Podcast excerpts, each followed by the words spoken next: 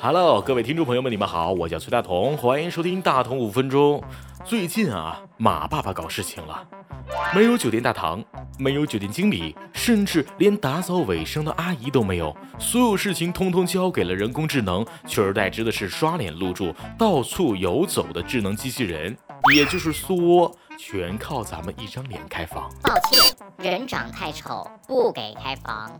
嗯，实际上，除了马爸爸首创无人酒店，咱们中国还是最早出现酒店的国家之一，至少已经有三千多年的历史了。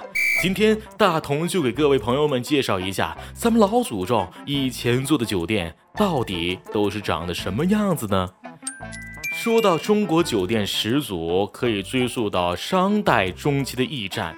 要知道，那个时候没有微信，通信手段十分原始，驿站就担当起了发短信的功能，传递官府文件和军事情报的人，或者来往的官员都会在驿站食宿换马。久而久之，就有了这样的一句行话：客官，打尖儿还是住店？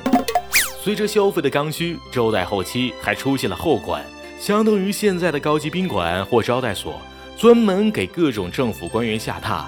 至于一般的旅客，就会选择住逆旅。到了汉代，驿站已经变成了旅社，而且分成了政府开的和私人开的两种。政府开的属于公共设施，私人开的在东汉大规模的出现。因为做生意的人越来越多，出差的人也越来越多，开旅社的私营自然就越来越多。到了唐代，因为外贸开始发展，当时的首都长安等一线城市还出现了专门接待外宾的四方馆。当时威尼斯著名的旅行大 V 马可波罗就是其中一位喜欢住四方馆的外宾，五星好评。自清末开始，因为外商的大量涌入，加上帝国主义的入侵，当时的沿海城市相继起了许多大规模和设备豪华的洋气酒店，而且南北方还有不同的称呼，南方人称之为大酒店，北方人称之为大饭店。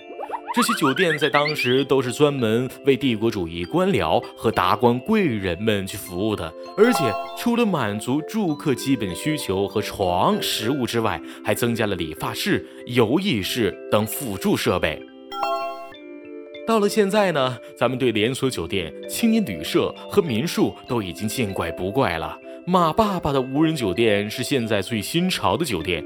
但正所谓长江后浪推前浪，每隔一段时间，拥有新的管理模式、经营模式、待客模式的酒店就会诞生。下一个新潮酒店到底会有什么玩法呢？到底谁说了算呢？就留给朋友们给大同留言吧。今天想和大家互动的话题就是：如果要你设计一家未来酒店，你会觉得什么样子呢？